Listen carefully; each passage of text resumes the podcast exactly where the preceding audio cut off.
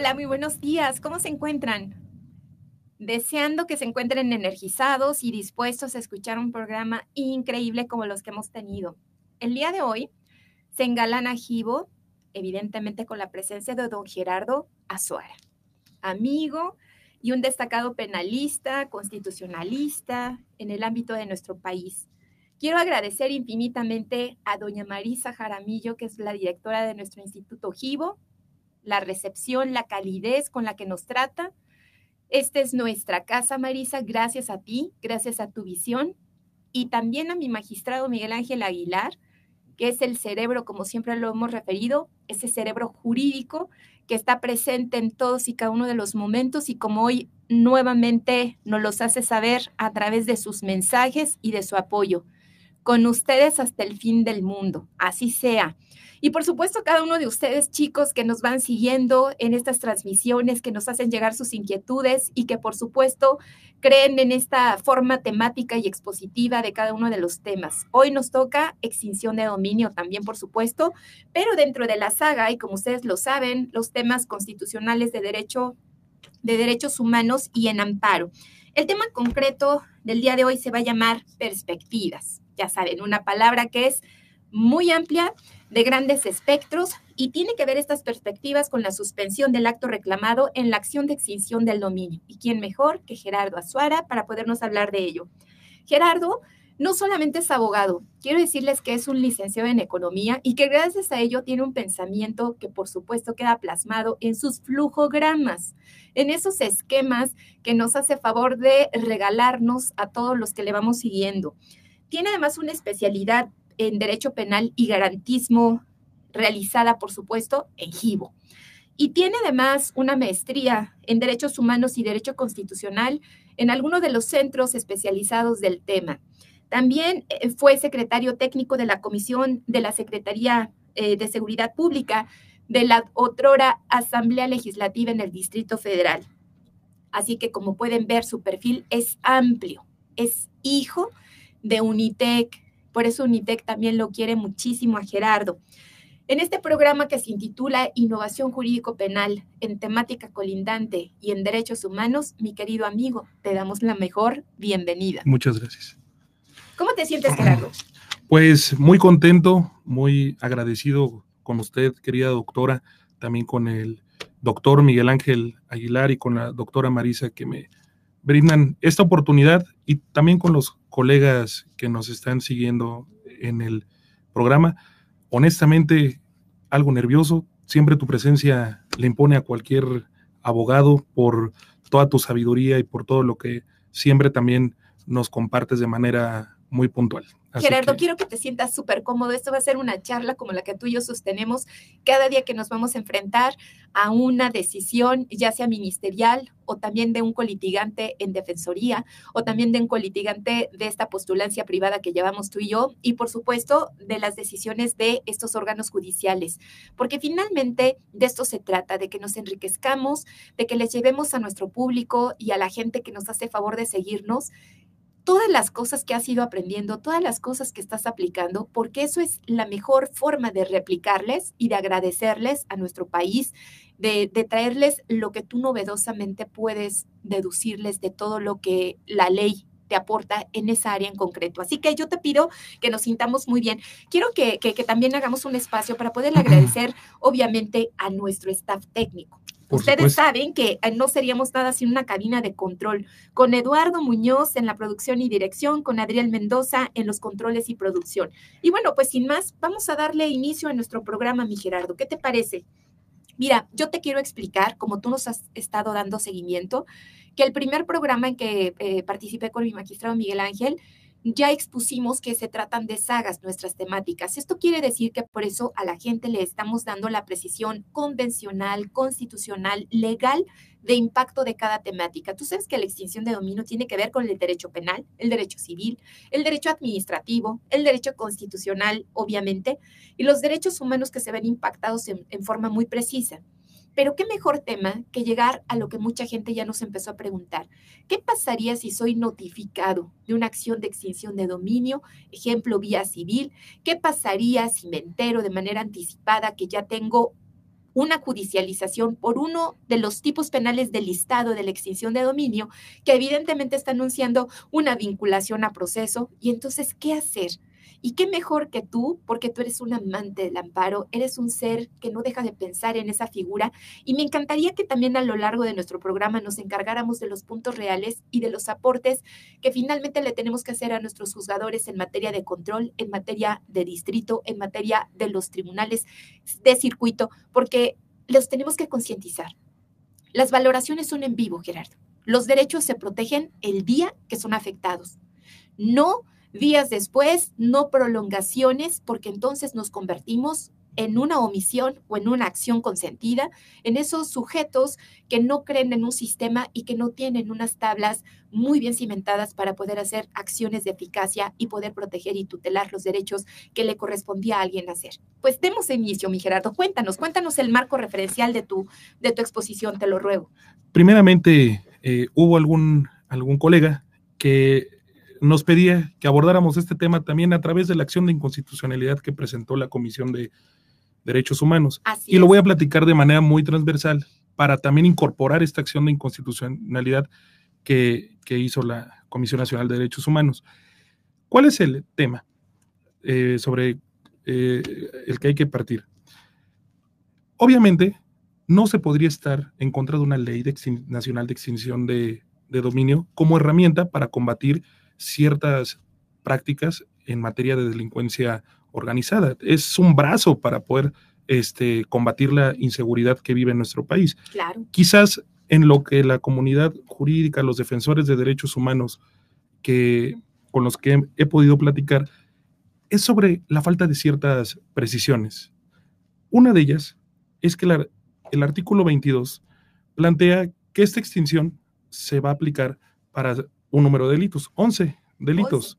Pero ya que se desdobla en la propia ley de extinción de dominio, con los tipos que ahí incluyen, pues resulta que son cerca de 30 delitos. Entonces se incorpora, se amplía. Yo siento que el legislador no quiso ampliar el catálogo quizás de delitos de prisión preventiva en la Constitución, pero lo está haciendo a través de esta figura en una ley, donde, ojo, no solamente está acotando a está asumiendo una jurisdicción federal de la extinción de dominio, como bien lo precisa la Comisión Nacional de Derechos Humanos, sino que deja fuera las legislaturas estatales y deja fuera, eh, por ejemplo, a los temas de corrupción a nivel local de poder aplicar este, una extinción de dominio. Claro. Entonces, eh, debemos de entender que la propia ley está diseñada para que la apliquen los ministerios públicos federales en determinados delitos, pero también eh, invadiendo una competencia de los estados que ya lo venían haciendo, venían aplicando leyes de extinción de dominio locales. Eh, en este momento no lo podrán hacer para cierto tipo de, delitos. Con eso yo quisiera... Con eso vamos a entrar y, de hecho es un comentario muy importante lo que acabas de referir, que tiene que ver precisamente con una visión eh, acortadora de los impactos de una ley. Por ejemplo, la prisión preventiva que acabas también de mencionar tiene que ver con un catálogo. Cuando dejan una frase tan amplia como la delincuencia organizada, por ejemplo, pues le cabe todo.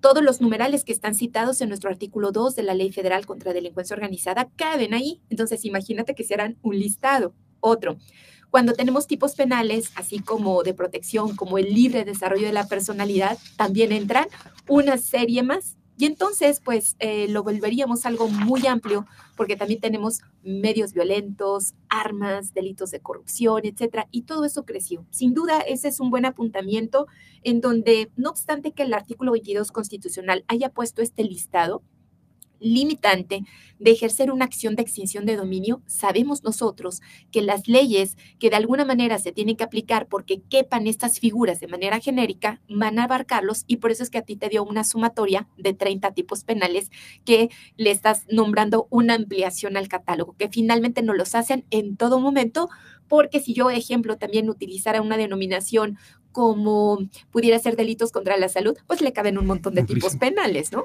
Sí, muy bien. Eh, justamente en materia de prisión preventiva, yo le he nombrado a, esta ley como una ley de extinción de dominio eh, preventiva oficiosa, ¿no? Por todo lo que están haciendo. Hay un, hay un segmento de abogados que probablemente algunos de ellos nos estén escuchando, que se dedican a llevar temas fiscales y contables. Y ahora con las nuevas disposiciones del Código Fiscal de la Federación, pues ya también entra y le aplicará esta ley, pues aquellos que tengan discrepancias fiscales, que discrepancia podemos tener todos. Digo, en cierto nivel, 7.8 millones, ya se considera delincuencia organizada de acuerdo al Código Fiscal, pero bueno, es algo importante que la, que la comunidad jurídica y las personas sobre todo deben de saber, sobre todo enfocándolo a esta pregunta maravillosa y extraordinaria de qué hacer eh, si, si somos notificados de esto. Hay que partir de si nos encontramos primero dentro de una actuación por parte del Estado de imposible reparación. Y lo es. La propia Suprema Corte de Justicia señala que un acto que sea irreparable tiene dos características, que esté afectando materialmente un derecho y que afecte derechos sustantivos. En, este, en este caso, está afectando derechos sustantivos en materia civil y penal. Entonces, la suspensión procede en contra de la extinción, de, la Ley Nacional de Extinción de Dominio, sí. La respuesta sería sí. Oye, pero vamos a desmenuzarles un poquito más a nuestros oyentes, a nuestros radioescuchas, estos temas que son de importante impacto. Fíjate, tú nos dices, la Corte ha decidido que solo en que haya una imparable reparación y que para hacerlo reúnan estas dos características, la afectación material y la afectación a derechos sustantivos, dividiendo los derechos sustantivos en el área civil y dividiéndolos en materia penal, ¿cómo qué tipo de derechos nos afectan? La propiedad, la posesión. ¿Qué más sería, mi Gerardo? En relación también, por ejemplo, si nosotros nos adelantamos, podríamos hablar que no solamente en la extinción de dominio, como nos acabarían con un derecho, derecho sobre algo que sí es lícito, ojo, sería propiedad, posesión, por eso, en relación a cuando no tenemos ningún derecho, que eso es lo que me gustaría que entráramos a fondo al debate, porque aquí viene el punto. De lo que nunca tuve derecho porque es de procedencia ilícita, pues jamás lo voy a poder convertir en un derecho. Luego entonces, en realidad, un amparo eh, respecto a esta suspensión a ese tipo de bienes y ese tipo de afectados, no les podrían parar. Esa es una primera reflexión. Una segunda.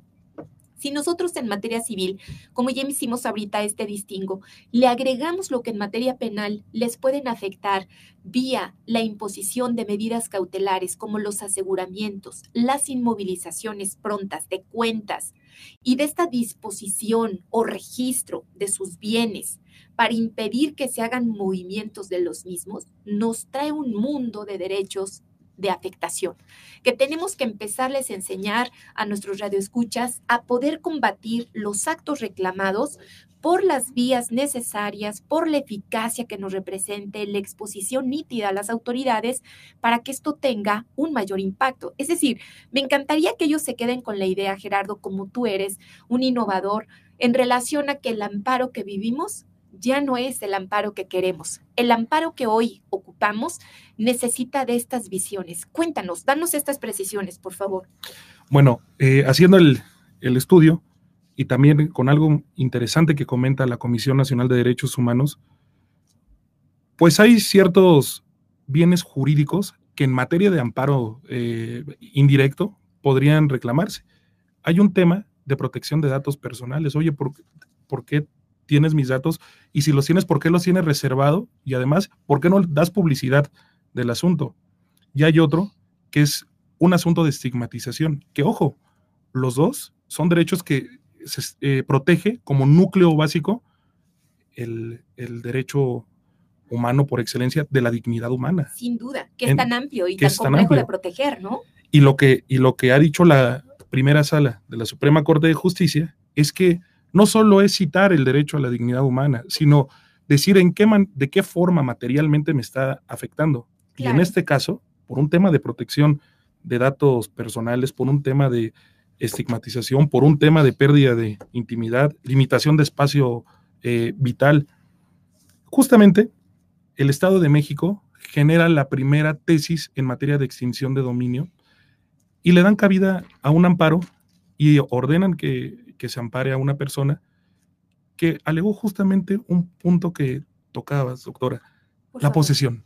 Si yo voy y presento un amparo indirecto diciendo que hay un, una persona, un ministerio público, que quiere privarme de la posesión, me lo tendrían que otorgar. ¿Por qué? Porque si no, ya, ¿cómo me van a reponer el tiempo en el cual va a durar la controversia de esa posesión? Así es. Es, el argumento al que llegó este, el segundo circuito es, mediante esa tesis, que alegando, por ejemplo, como un consejo útil para los colegas, pues alegando un tema de posesión probablemente tendría buen futuro. y otro, un tema de dignidad. Sí, sin duda. Fíjese que eh, ya de hecho en el programa pasado que tú nos escuchaste, en que vino Juan Manuel Becerril, que sabes que es un maestro y un artista del derecho civil, tu maestro, tu formador, como le has referido también, mi amigo, mi guía. Bueno, Juan Manuel también les hizo este distingo y nos permitimos estas reflexiones de no siempre van a poder afectar la posesión o la propiedad porque no seríamos los legalmente llamados a hacerlo. ¿Qué consejo podríamos entonces seguir para detectar un tipo de derecho ante una posibilidad de que tú apertures información que al final del día está protegida ampliamente por ese derecho de no autoincriminarte, de no llevar información que te pudiera estar afectando a bienes, no solamente que del momento te quisieran afectar con la acción de extinción, sino futuros, porque evidentemente tienes familia, tienes trabajo, tienes un aporte en la comunidad y eso también se protege a través de este derecho de la dignidad, de de que no estén sacando tus datos tan tempranamente, de que los tengan reservados y de que te den accesos incluso a la información que en todo caso sustenta esa famosa acción de extinción de dominio, porque el Estado no debe de olvidar que el que tiene la carga tendría que ser él.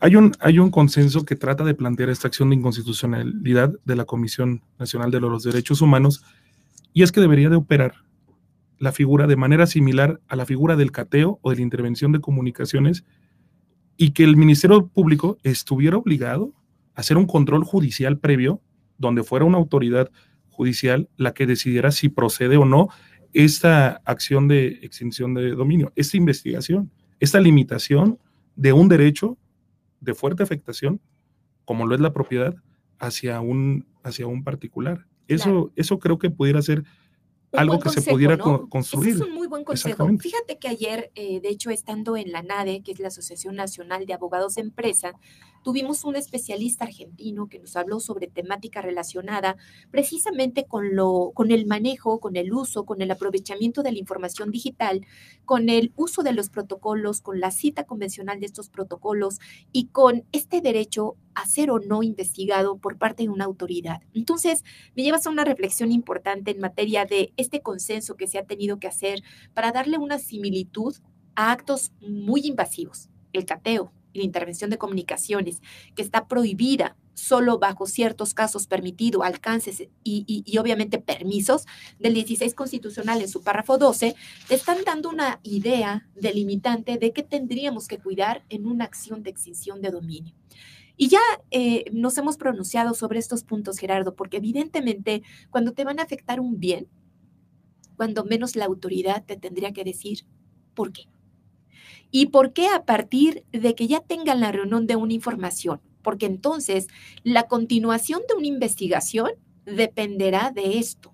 Y obvio, el decretar una acción tan fuerte como una extinción de dominio lo amerita más porque decretada la acción de extinción de dominio en materia penal, lo único que se da permiso, como tú sabes, con la denominación o nomenclatura conocida bajo vinculación a proceso, es la autorización de continuar con la investigación, porque de manera paralela y pues ya de un destino, de una crónica, de un fatalismo anunciado, viene el ejercicio civil para efecto de que de manera muy veloz se te dé permiso de esta exhibición de tus excepciones y de contestaciones a la defensa, para efecto de que puedas aportar esos documentos o esos trámites requisitorios que sí reuniste de ese artículo 12 que ya discutimos con Juan Manuel, relacionado con la Ley Nacional de Extinción de Dominio, para dar en efecto la característica de ser un tercero de buena fe, para dar la característica de que no has dejado de cumplir con la normatividad. ¿Tú qué piensas de estos puntos?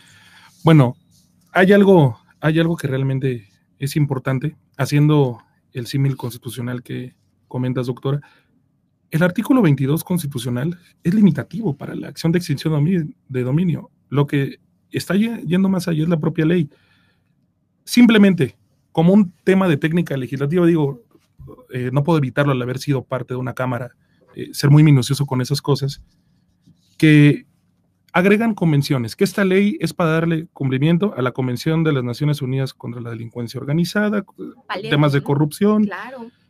Pero se les olvidó la Convención Americana de Derechos Humanos. Claro. O sea, ¿por qué no también poner, si estamos obligados de acuerdo, de acuerdo al 133, y eso te mete en otro problema, en un problema de derecho internacional, y no solo público, sino privado. Entonces también la extinción de dominio puede abordarse desde un tema de derecho conflictual. Claro. Extranjeros que tengan inversiones y bienes en, México. Sí, sin duda. Que en sus países tienen un, espectro de protección más amplio y aquí ya no. Entonces, ¿dónde está la reciprocidad internacional? Por ejemplo. Es una inobservancia importante, un principio internacional del derecho penal. exactamente.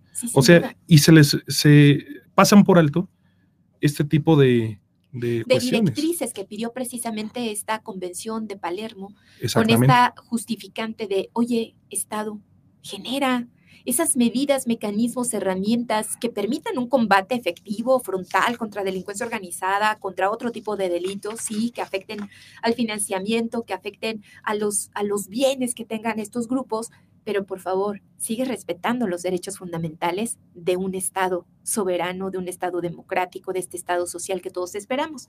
Porque finalmente, este numeral 133, como lo dices, es claro. El 133 se va a enfrentar contra esta discrepancia de normatividad de protección en alcances para el que en todo caso hubiera tenido más bienes invertidos, más bienes generados en nuestro país y que a lo mejor ya no les sea atractivo tener esta, esta, estos bienes porque evidentemente podría tener un conflicto con él, con la Ley Nacional de Extinción de Dominio. Continúa, continúa, por favor. Otro punto que, que creo que es dramático en esta ley y que lo mencionó muy bien mi maestro Juan Manuel Becerril la clase pasada, es el de la irreparabilidad que también la propia Comisión Nacional de los Derechos Humanos lo maneja en su acción de inconstitucionalidad, ¿en base a qué? Me vas a poder estar investigando toda mi vida. Entonces, hagamos el símil con el Código Nacional de Procedimientos Penales que platicábamos hace rato, que le pone términos al Ministerio Público para generar acusaciones, para generar actos de molestia. Incluso la prisión preventiva oficiosa tiene un plazo. Y en materia de extinción de dominio, ¿no? Puedo ser investigado toda mi vida sin saber que estoy siendo investigado además, esto genera una serie de afectaciones es que terribles. El tema de la imprescriptibilidad que, que, la ocasión anterior estábamos también comentando, Gerardo, tiene unas minucias muy interesantes. El hecho de que tú veas que hay un bien que jamás va a poder ser lícito, es que nos parece lógico, así seamos penalistas de hueso colorado tú y yo, de que se puede investigar porque finalmente ese ser jamás tendrá un derecho de licitud sobre ese bien, jamás. Por lo tanto, el Estado lo podría perseguir. Nos vuelve a chocar cuando nos enfrentamos con otro principio, que sería, nos ha enseñado el derecho penal que solo cuando hay un delito y anunciado una consecuencia jurídica espacial, temporal y personalmente por materia, pues entonces te la pueden aplicar. ¿Qué nos pasó? Que el divorcio entre la emisión de la ley nacional, que acaba de ser en este año, nos lleva a que los bienes que hayan sido de años indefinidos, pues puedan ser materia de la acción de extinción de dominio, que eso es lo que choca. Y luego en, la otra, en el otro punto es que puedan transcurrir 20 años y el Estado te pueda seguir persiguiendo. Y evidentemente haciéndote la imposición de una consecuencia jurídica de manera adelantada, como un derecho penal del enemigo que también hemos comentado, en relación con las medidas cautelares que te aplican. Sí, son puntos muy finos. Continúa, continúa, Gerardo. Nos está interesando muchísimo eso. ¿Cuál es la, cuál es la situación? Cualquiera de los delitos que está contemplados tiene una prescripción. Entonces, voy a estarme defendiendo de un delito que probablemente dé pie a un tema de acción de extinción de dominio por parte del Ministerio Público y uno va a ser prescriptible y otro no. Sí, muy curioso. Entonces, eh, eh, es a lo que entonces me vas a castigar o no castigar por uno y por el otro me vas a estar claro. castigando. y lo irónico tal vez que no me supe dar a entender, Gerardo, es esto. Fíjate, reparen esto cuando el Estado sabe que el bien no es lícito. A ver si me di a entender. Porque tu derecho entonces es que él te diga, yo demuestro, como es mi carga probatoria del artículo 20, inciso A, fracción quinta de la Constitución, que es ilícito, para que entonces si a ti te aperturo tu posibilidad de entregarme vía civil, porque va a ser tu primer momento de ruptura obligada de los aportes probatorios, en ese momento se darían cuenta que no es lícito o que es lícito pero no antes. Y entonces bien importante lo que estás comentando, porque cómo se atreverán entonces a investigar de manera indefinida si ni siquiera tenías el presupuesto puesto. O sea, eso es fenomenal. Oye, Gerardo, es momento de que saludes a tus fanses, porque mira, ya nos están empezando a llegar, gracias equipo técnico, nos están empezando a llegar, ya sabes, estos maravillosos mensajes que nos dan vida. Joana Basulto, saludos doctora Verónica Román desde Campeche, Pablo Morales Falcón, saludos doctora, y al maestro Gerardo Azuara, por favor. Buen amigo Pablo. Eso, Anderson Gómez, saludos. Francisco Cervantes, saludos, doctora, y un abrazo al profesor Gerardo Rossetti, aquí presentes en el programa. El líder de los estudiantes de Derecho de Unitec. Eso, Gabriel González, nos está viendo. Nosotros a ti, Gabo. Juan Inic, excelentes juristas, un honor poder coincidir en esta vida y aprender de ambos. Yo creo que ameritas un, un, mensaje especial para ese chico que es un gladiador contigo y con, con tu servidora.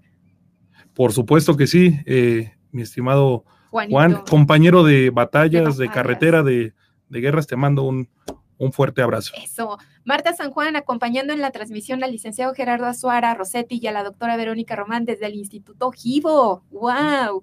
Ya, ya hasta tenemos en las instalaciones a tus seguidores, Gerardo. ¿Qué te parece? Muy bien. Eh, Alex Saga, un saludo a mi profesora Verónica Román Quiroz y al maestro Gerardo Suara. Alex, te adoramos. Eres increíble ser humano, increíble jurista. Alex Zamudio, con todo el corazón te mandamos abrazo. También. Lolo Ferret, saludos. Gabriel González Anderson Gómez, eh, Gustavo Adrián Ramírez García, también nos están viendo. Y bueno, pues Alex Saga dice, dejaron de lado los legisladores derechos fundamentales de orden convencional que incluso son supranacionales, aunque nos abracemos a la constitución política de los Estados Unidos mexicanos de una manera a veces absurda. Sin duda, mi Alex. ¿Qué piensas, Gerardo? Totalmente de acuerdo con el comentario del, del maestro Alejandro, que tratan de incorporar ciertas convenciones punitivas totalmente, haciendo a un lado las que tienen que ver con eh, derechos humanos.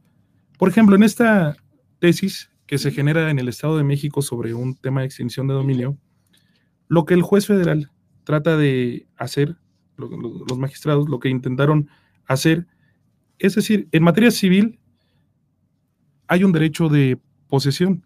La negación de ese derecho de posesión implica una perturbación necesariamente, lo cual ya, te, ya hace que esto sea irreparable y por lo tanto debe de concederse la suspensión. Porque si entraron en un conflicto, ¿concedemos la suspensión o no? Entonces lo que ordenaron ellos, sí, porque finalmente estás perturbando un derecho. ¿Qué pasa si terminas demostrando, como lo apuntaba hace un momento, doctora, que partiendo de esta presunción de culpabilidad que ya tiene el Estado, eh, pues es un error, en algún delito de corrupción, en algún delito de discrepancia fiscal, incluso este, en, algún, en algún delito eh, de encubrimiento y demás. Bueno, estos puntos, tú sabes, mi Gerardo, que siempre serán como casuísticos, ¿no? Porque eh, personas tan, tan preparadas como tú eh, nos lleva a una reflexión muy primaria, pero de impacto trascendente. Fíjate, un ejemplo, si bajo las condicionantes llegamos a un sitio y vemos que hay un delito flagrante y entonces hay una trata de personas, así afectaras el derecho de posesión, hombre, que lo procedente es que se quede. Porque bajo la otra premisa es que tú permitirías la continuidad de este tipo de hechos delictuosos y no lo queremos, sin duda. Como pudiera ser también el descubrimiento de un delito en contra de la salud, como drogas, ya sabes, o como esto que acabas de citar que tiene que ver con el encubrimiento por receptación, cuando puedes hacer hallazgos de lo robado aunque no hayas participado en el mismo, pero que hayas recepcionado precisamente, hayas tenido este, este objeto que tiene un viso de carácter delictivo. Luego entonces, pues entonces tendremos que hacer ese estudio casuístico, no obstante el surgimiento de tesis que estén resolviendo por ejemplo, algún caso aislado en donde no hayan tenido la certeza de que haciendo esta afectación a la posesión de un inmueble o de un mueble, estén afectando de manera irreparable a un, a un sujeto, ¿no? Yo creo que esos son puntos también a, a poder distinguir, pero sigue, sigue, por favor, que nos trajiste un montón de material, te lo ruego. Sí, otro punto importante es que se está manejando la reserva de la información por una cuestión de seguridad nacional y con eso hay que tener mucho cuidado porque si, si el Estado lo alega de esa forma, obviamente eh, la suspensión no procedería en una cuestión de perspectiva. Pero el Estado también ha dicho la Corte, está obligado a justificar y decir, más allá de, que solo, solo señalen que, es, que hay un asunto de seguridad nacional, el por qué, cómo se va a justificar, cuáles son los derechos que se están afectando a la colectividad. No solamente es que lo, lo, diga una norma, sino que ya la Corte ha dicho que cuando el Estado alega temas de seguridad nacional, tiene que decir el por qué. Entonces, si no hay ese fundamento, es desproporcionado que la reserva de información se trate de manejar por un tema de seguridad nacional. Obviamente, eh, una vez que están demostrados los delitos como un delito de trata de personas, pues nadie podría estar en desacuerdo que esto, que esto procediera y que se castigara con todo el peso del Estado a, las personas que estén delinquiendo de esa forma. Sí, sin duda. Me llama la atención esta, este último aporte que nos trajiste. Oye, Gerardo, y también si quisieras irles dando, ya sabes, los números de tesis, eh, los autores, etcétera. Oye, por favor, cuéntaselos a nuestros radioescuchas porque los vas a hacer muy felices para poder ir citando en sus casos prácticos cómo estás resolviendo tú esta materia. Pero déjenme que les complemente el comentario que hizo precisamente nuestro Gerardo. Apenas volvamos de nuestro primer corte porque ya nos están urgiendo con este punto aquí nuestros, eh, nuestros técnicos hermosos. Chicos, volvemos en menos de lo que ustedes podrían pensar. Quédense con nosotros, ¿te parece Gerardo? Claro que sí, no nos vamos de aquí. Eso.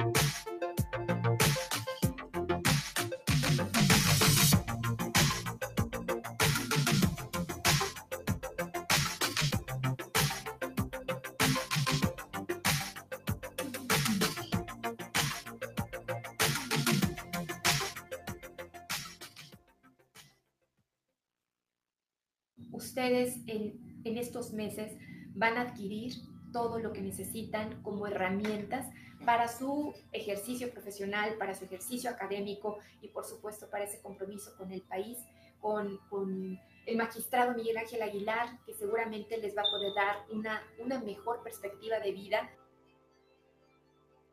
Una de esas experiencias para integrar profesores que tengan estructuralmente una buena enseñanza, una buena práctica, porque emergen de un conocimiento específico y que hayan escrito obra adjunta, adyacente o especializada en el tema, nos hizo buscar en México y en otros países quiénes podrían ser. Sin lugar a dudas, una de las preocupaciones en el contexto mundial son las actividades a través de acciones o misiones de corrupción. Establecer hoy en día los parámetros de una resolución. ¿Cómo se dicta una sentencia en derecho administrativo sancionador? ¿Qué contenidos debe tener la misma? ¿Cómo se sustancia un recurso? ¿Quién conoce del recurso? Pero lo más importante, su control constitucional. La mística de que los recursos económicos se deben destinar para los fines específicos.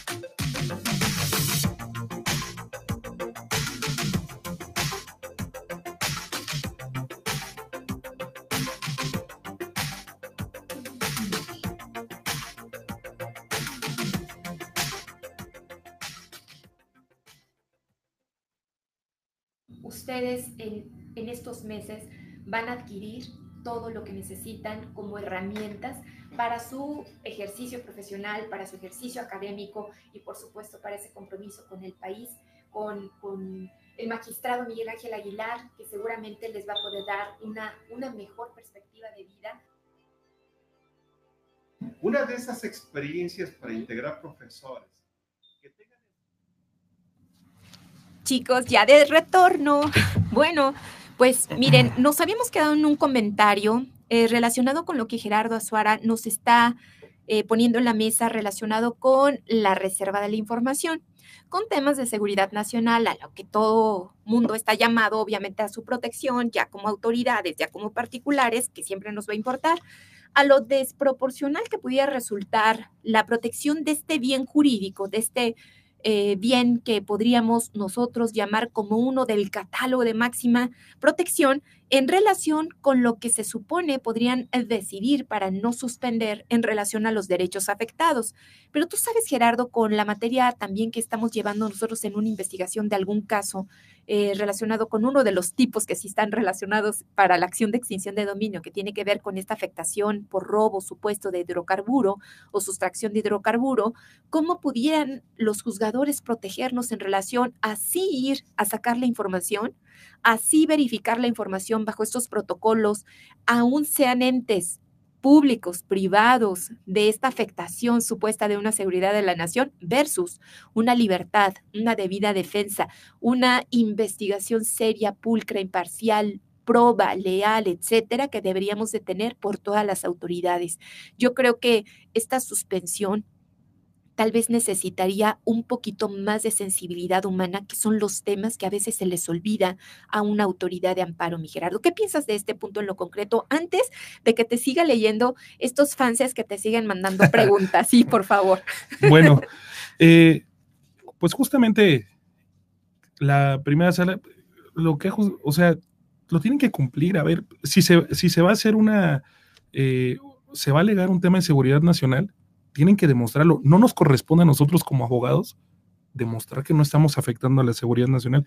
Ellos, a través de sus periciales y a través de las justificaciones y de los marcos normativos internos que propiamente tengan, como en el caso de Pemex, doctora. Claro. Este, ellos son los que deben de justificar eso ante un juez. Sí. ¿no?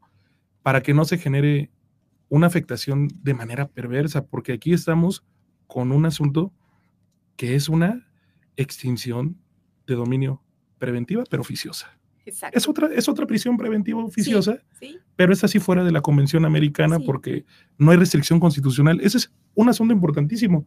El artículo 22 de la Constitución no, tiene reserva, como en el caso de la prisión preventiva oficiosa.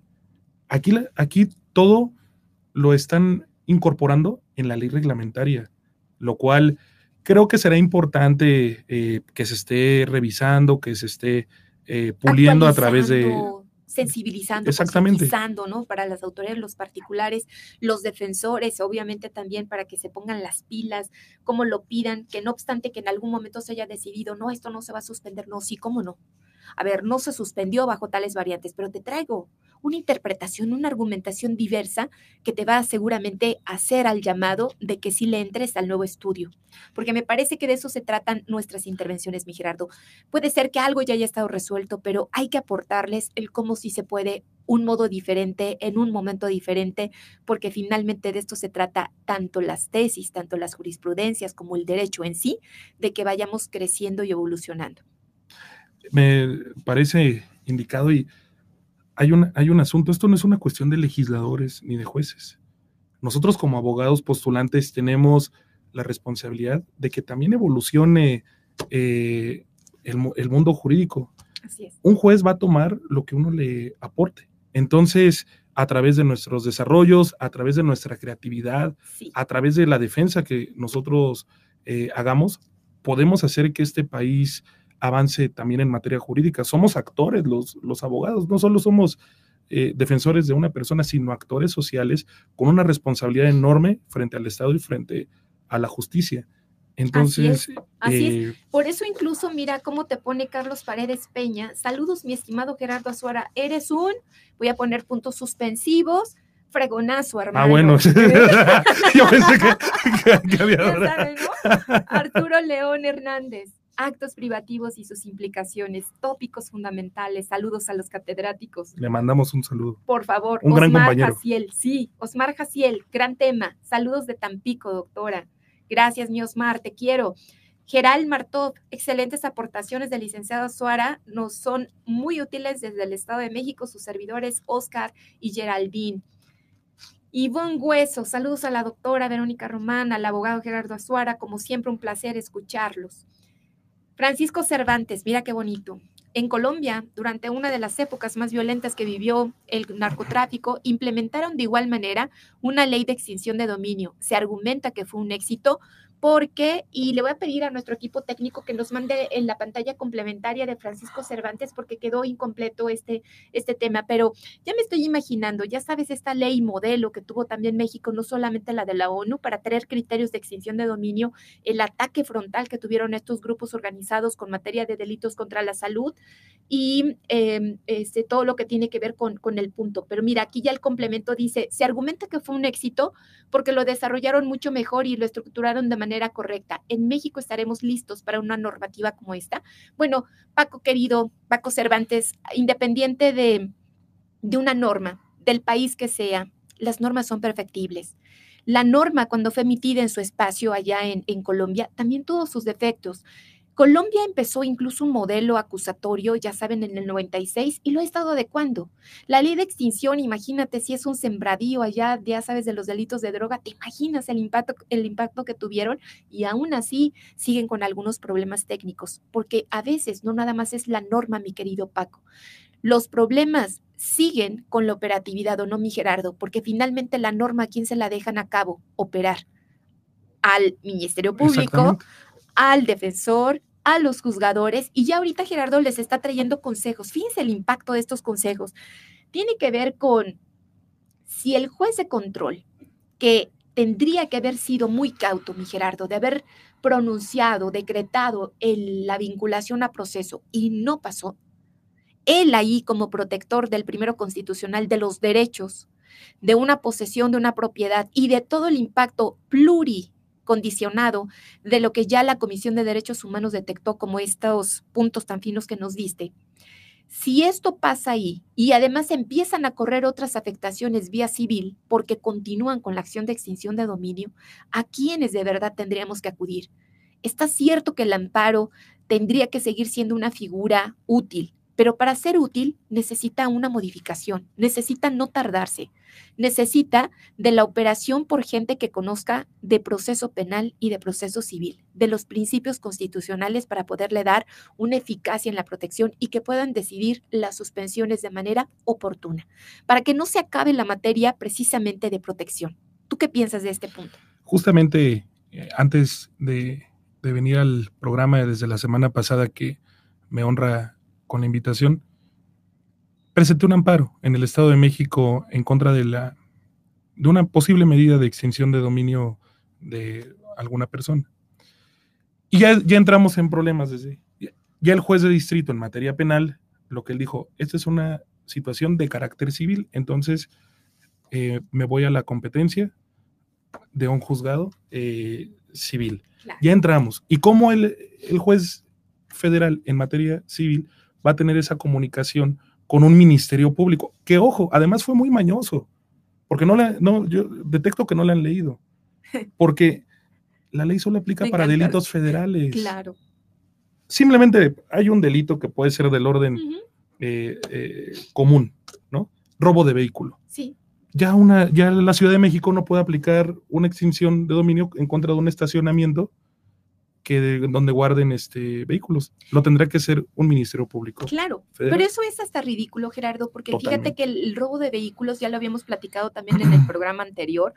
En relación a esto, el robo, fíjate, no puede ser flagrante porque entonces en todo caso lo que te quitan es lo que no es tuyo. Exactamente. Pero no te pueden extinguir porque es ridículo.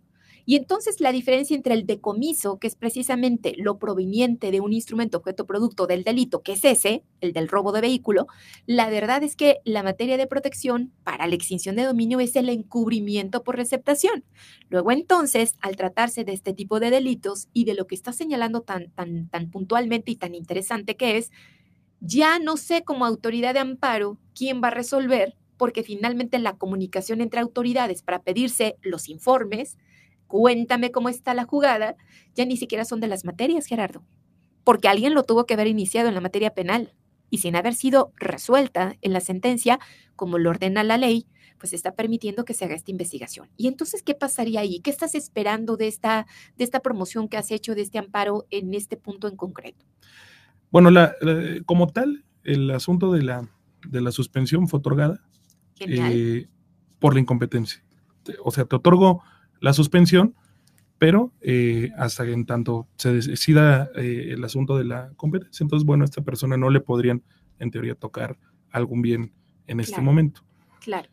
Eh, otra cuestión que es importante, y refiriéndome al comentario de Paco, Paco fue mi alumno en la carrera de Derecho y justamente en ese curso les daba la materia de Derechos Humanos. Y cuando analizábamos la contradicción de tesis 293, diagonal 2011, pues bueno, ¿qué, es, qué se, se debería de esperar si hacemos el símil en Colombia? En Colombia no tengo el diagnóstico sobre los resultados, pero ahí sí advierto que no hubo una renuncia de soberanía por parte de los estados eh, que integran la, el país sí, porque no están divididos como nosotros. Ahí no hay una, ahí no hay una renuncia. ahí se aplica para el delito que sea en su, en su catálogo. número uno. Número dos, ya está dicho que el control ex oficio lo tiene que hacer no solamente un juzgador, lo tiene que hacer desde el Ministerio Público. porque son autoridades de afectación de derechos. Exactamente. Por eso, si uno recurre a la suspensión, para que un juez federal ordene que en su informe diga si es cierto o no que hay una investigación en mi contra por, el, por algún delito, esperemos que no, porque esperemos que me defienda. Si Te lo prometo. este, pero bueno, si hay una afectación de este tipo, pues bueno, en su propio informe ya me puede dar a mí pauta, ya sea para ampliar, ya sea para presentar un nuevo eh, amparo, ¿no? pidiendo que también el Ministerio Público realice este control. El primero constitucional es muy claro al decir que todas las autoridades están obligadas a realizarlo. Protección, ya sabes, respeto, garantía de los derechos. ¿Por quiénes? Pues por los que los tengan en la mano.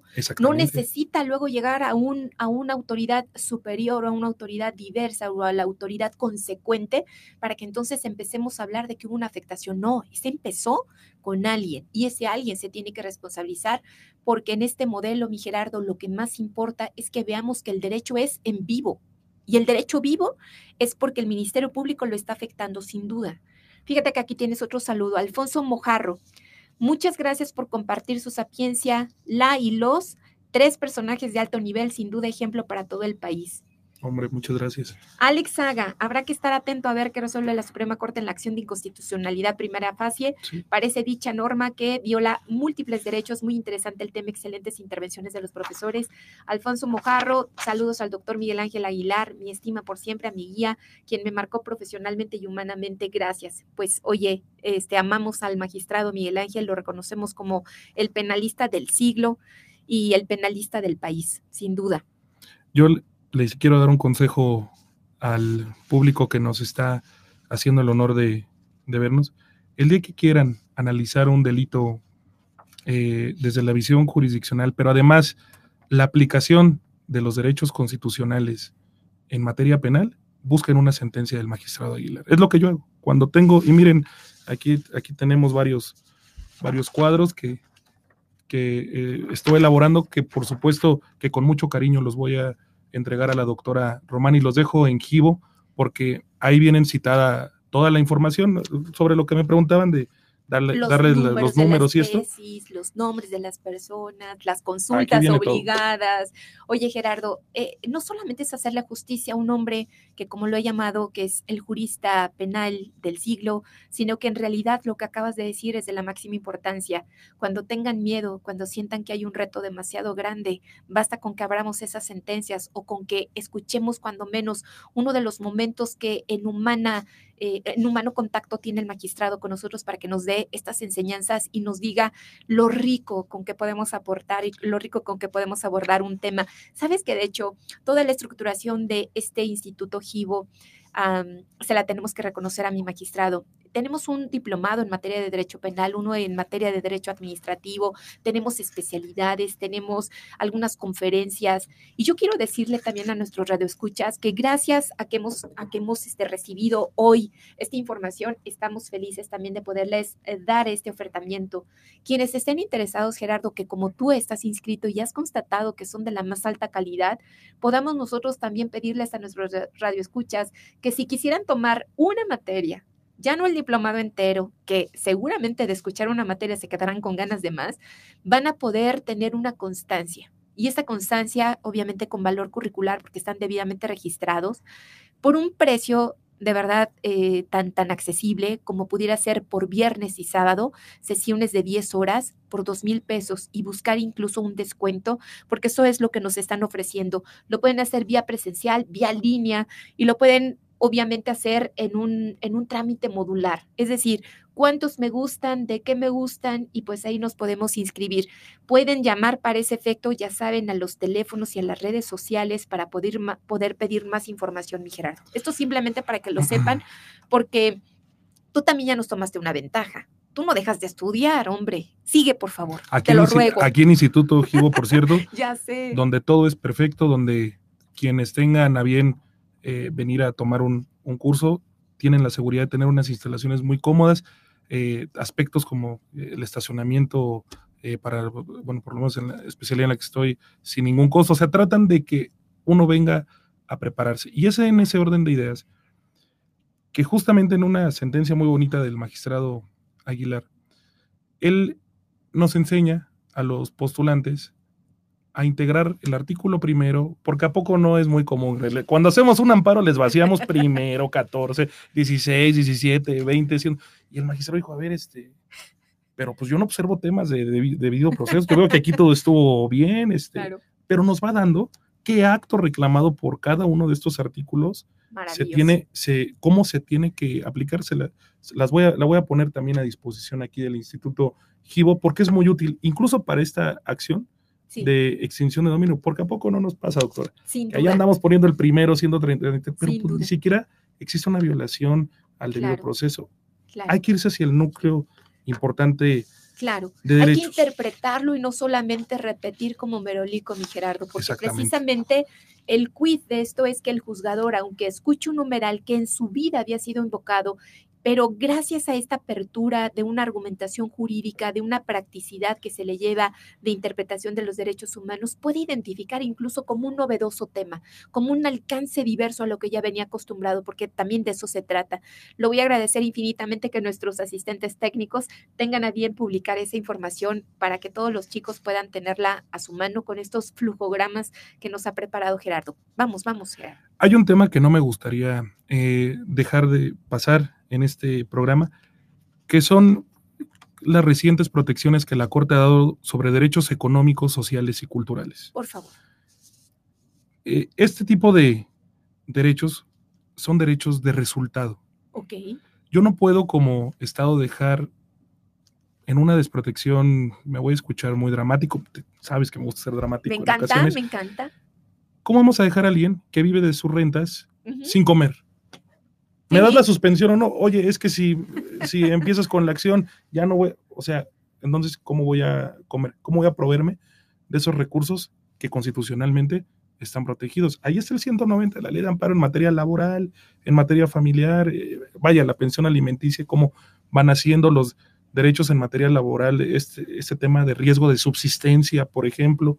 Entonces, no hay que perder de vista que si también se solicita una suspensión por un tema de derechos económicos, sociales y culturales, demostrando evidentemente que hay una afectación material por esta acción de extinción de dominio, pues tendrá que ser procedente y el Estado tendrá una responsabilidad objetiva para poder cumplir con la subsistencia de una, de una familia, que no necesariamente tiene que estar, como bien lo ha acotado, doctora, involucrada en un delito.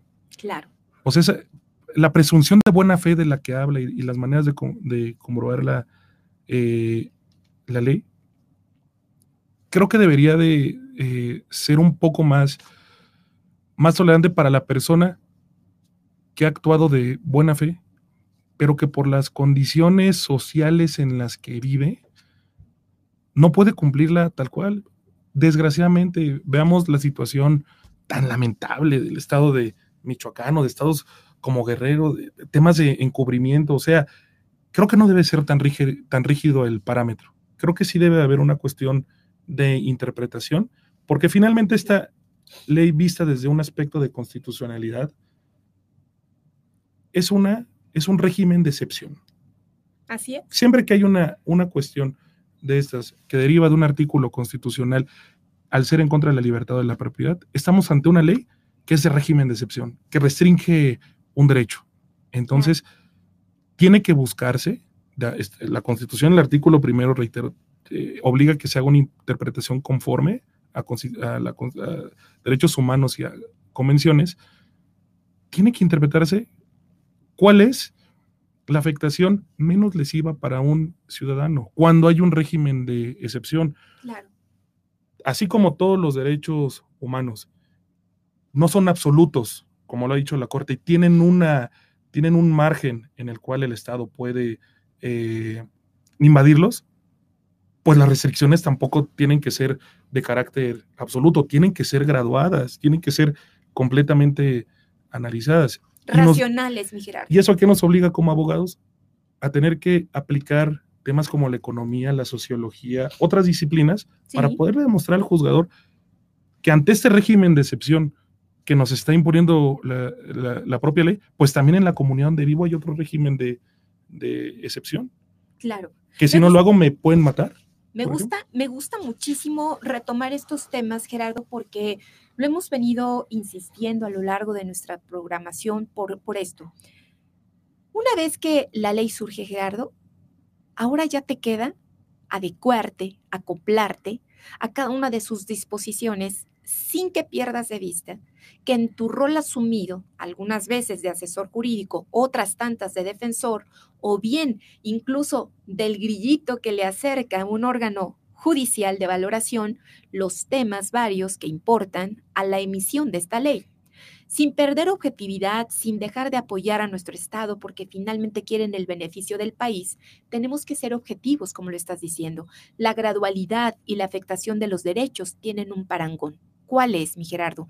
En relación a que nosotros como penalistas tenemos que demostrar este quid precisamente de la tercia de los requisitos para poderle decir que el tercero de buena fe es ese sujeto bajo, bajo el esquema de lo que tú le llamas, por ejemplo, la imposibilidad de haber dado a conocer el hecho delictuoso, no obstante que sí lo haya tenido, dadas las condiciones privativas en que, haya, en que lo haya vivido. ¿Esto qué quiere decir? Oye, si es un grupo delincuencial, ni modo que lo orille para ir a, ponerlo en conocimiento.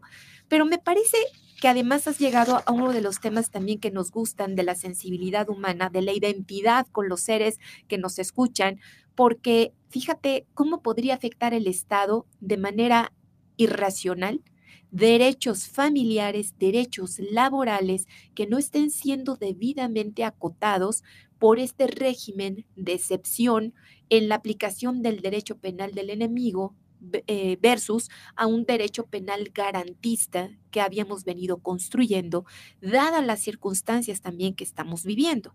Entonces, el punto es cómo hacemos esta ponderación y cómo de verdad nos comprometemos en nuestros roles para seguir cumpliendo con el objetivo.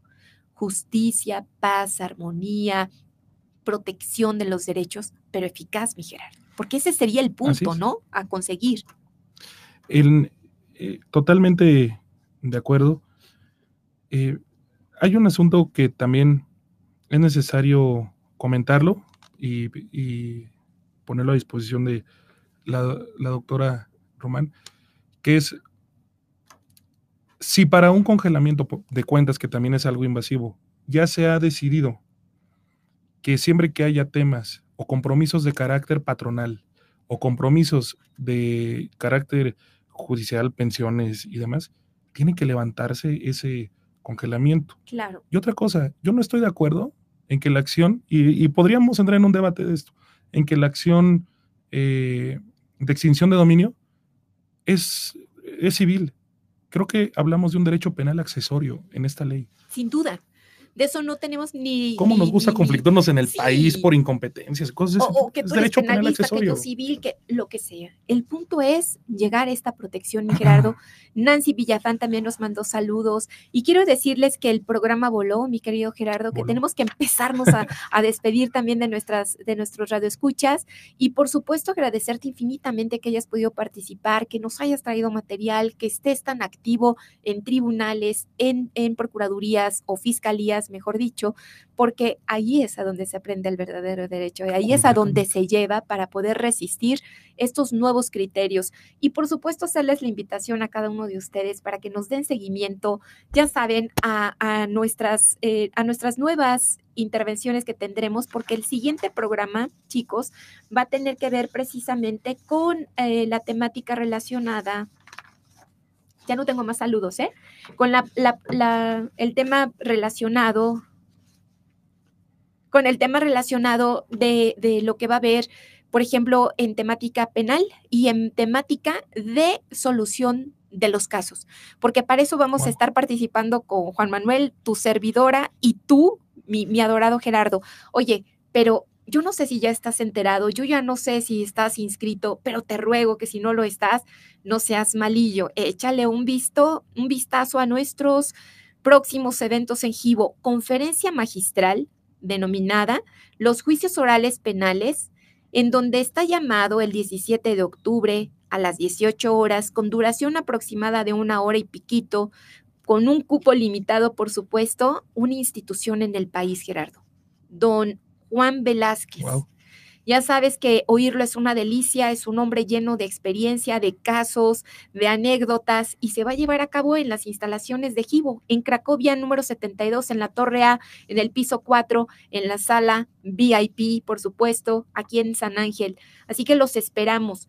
Inscríbanse porque además no tiene costo, y, ustedes no se pueden perder a una institución que además va a estar acompañada por don Raúl Plasencia Villanueva, que va a estar haciendo el favor de, eh, de coachear ahí, ya saben, para dar los tiempos y que no se nos pasen también las oportunidades de hacer preguntas concretas a un hombre viviente, a un hombre que, que ha aportado tanto al país en materia penal. Así que si no están inscritos, que se inscriban ya. Yo ya estoy inscrito. Muy bien, me parece, Gerardo. Oye, despídete de todos y diles que tus contactos eh, están abiertos para poderles dar alguna, alguna visión. Tú ya me los habías proporcionado y yo tengo aquí a suara.gerardo. Eh, arroba gmail.com y Facebook y Twitter, ya saben, bajo el nombre de Gerardo Azuara, siempre feliz de poder atender y, y, ahí lo van a poder encontrar. Les mando un fuerte abrazo, estimados colegas, y estamos a sus órdenes para retroalimentarnos y poder aprender juntos y sobre todo contribuir a ese cambio de justicia desde nuestra trinchera, que es la postulancia a que nuestro país tenga un mejor Estado de Derecho. Quiero una visión nueva del amparo. Juntos la vamos a construir con toda certeza. Gracias equipo técnico, gracias, gracias Ivo, gracias a todos y cada uno de ustedes. Los esperamos en la siguiente transmisión.